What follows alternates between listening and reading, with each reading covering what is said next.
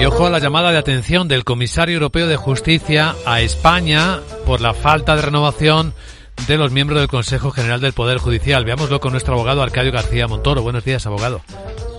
Buenos días, abogado. ¿De qué hablamos?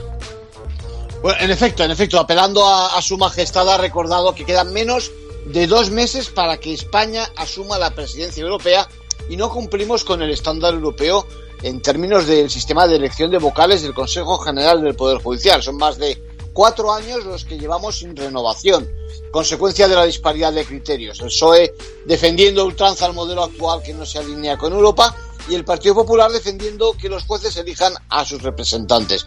Pueden ser las últimas palabras de la Unión Europea antes de que conozcamos la tacha que el próximo informe anual sobre el Estado de Derecho presente y suponga la apertura del temido procedimiento de infracción. Bueno, ¿y ese temido procedimiento de infracción contra España en qué consistiría?